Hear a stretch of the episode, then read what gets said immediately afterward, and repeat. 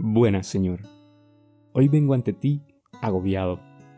Y esta vez no es producto de un evento que haya trastornado mi vida, sino por causa de mis inseguridades. Son preocupaciones con las que me cuesta lidiar porque solo ocurren en mi mente, pero están ahí y me quitan la paz.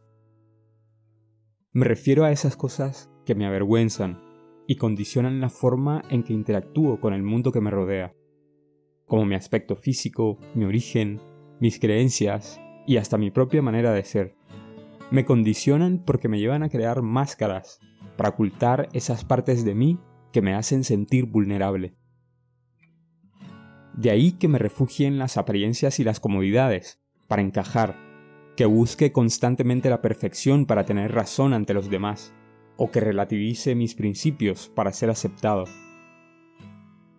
Resulta contradictorio que todo lo que hago para ocultar mis debilidades alimente mi ego. En el fondo, tengo miedo de muchas cosas, pero en la superficie me escudo en el orgullo para que nadie se entere. Por eso me afecta el fracaso, por eso me lastima ser corregido, por eso me frustra mi propia cobardía, por eso me afecta el rechazo, porque estas cosas me recuerdan lo que hay debajo de esas máscaras. Lo cierto, Señor, es que esta forma de ser y este trabajo constante de ocultar lo que no me gusta de mí me cansa y me duele. Nada me gustaría más que ser auténticamente yo, ser fiel a ti y fiel a mí mismo. Por eso, lo que más quiero es poder transformar mi forma de ser, para que sea más como la tuya, para tener un carácter más como el tuyo.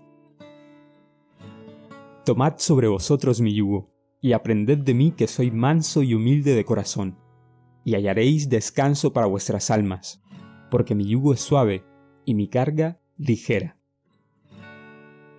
Jesús, cuando pienso en estas palabras, me doy cuenta que tal vez la humildad es el camino que debo seguir. No una humildad que me lleve a restarle valor a mis méritos como persona, sino una en la que reconozca que necesito de tu ayuda para soportar la carga de mi propia debilidad. Maestro bondadoso, te entrego estas pesadas máscaras que me fatigan y me impiden mostrarme ante ti tal como soy.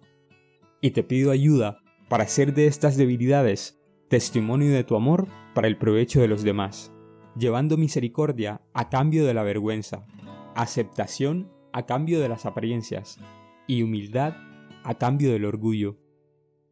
María, Madre de la Humildad, enséñame a ser más como tu Hijo y a encontrar el descanso que tanto anhelo.